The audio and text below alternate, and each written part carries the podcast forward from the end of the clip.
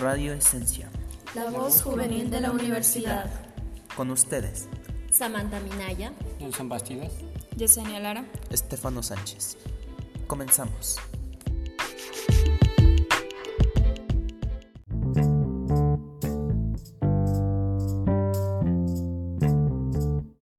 En esta ocasión tenemos la intervención de los expositores Patricio Bamonde, Sebastián Fiallos y Giomaira Peña con el tema de raza, etnicidad y racismo. ¿Qué es raza? La idea de raza es una concepción moderna que no tiene historia antes de la conquista de América. El afán de clasificar a las poblaciones dentro de jerarquías esencialistas produce la noción de grupos humanos, marcados por diferencias físicas y culturales. La formación de relaciones sociales fundadas en dicha idea produjo en América identidades sociales históricamente nuevas, indios, negros y mestizos. Relaciones sociales igual a relaciones de dominación.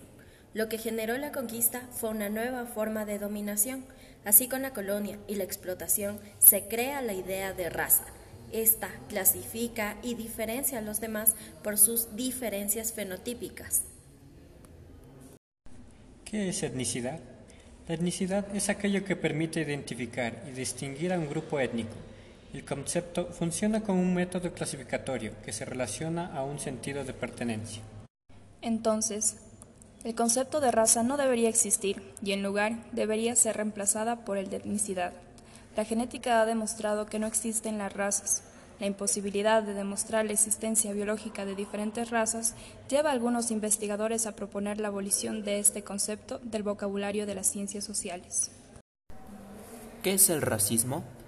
El concepto del racismo que se puede tener planteado es muy superficial y no solo se limita a los perjuicios o estereotipos que pueda tener un individuo sobre otro, ya sea por su color de piel, etnia o cultura, sino más bien abarca muchos fenómenos sociales, como es el machismo, la xenofobia, modelos económicos o clases sociales, partiendo principalmente de las instituciones y su estructura de poder, que marcan grandes diferencias de un sujeto a otro.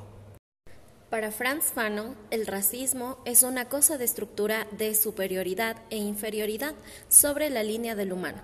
Para que haya racismo debe existir instituciones sociales que estén afectando negativamente y de manera significativa a grandes poblaciones. Existe entonces una estructura en donde cuenta el hiperhumano, el humano y el subhumano. Asimismo encontramos otras divisiones de la zona del ser y la zona del no ser. Los expositores dieron algunas opciones de cómo eliminar el racismo. Entre ellas, exigir el reconocimiento de la existencia del racismo en el Ecuador, reconocer que nadie gana con el racismo. Realizar campañas en donde los mestizos practiquen mejores formas de comportamiento. Además, dejar de ser acólitos o partícipes silenciosos en la reproducción de la segregación y el racismo. Raza. Etnicidad. Y racismo. En la comunicación.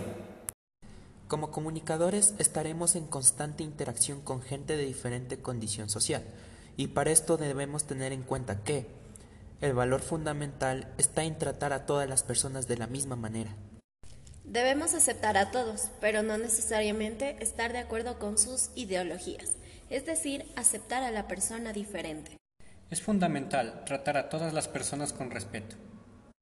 Es necesario cuidar la manera como nos comunicamos frente a la violencia, y en este caso frente a la carencia de derechos y a las exclusiones. En conclusión, podemos decir que el racismo no es solo un estereotipo o perjuicio que tiene la sociedad con un individuo diferente, sino más bien es la estructura de poder de las instituciones que no solo discriminan a nivel laboral o étnico, sino por cómo piensas, por tu religión o del lugar del que procedes. Asimismo nos dice que el mundo se divide en dos ejes fundamentales, el de la zona del ser y del no ser, que a su vez cuenta con dos sujetos protagonistas que son el hiperhumano y el subhumano, donde se puede entender que aunque los fenómenos se parezcan, se desarrolla de diferente forma en cada una de las zonas planteadas.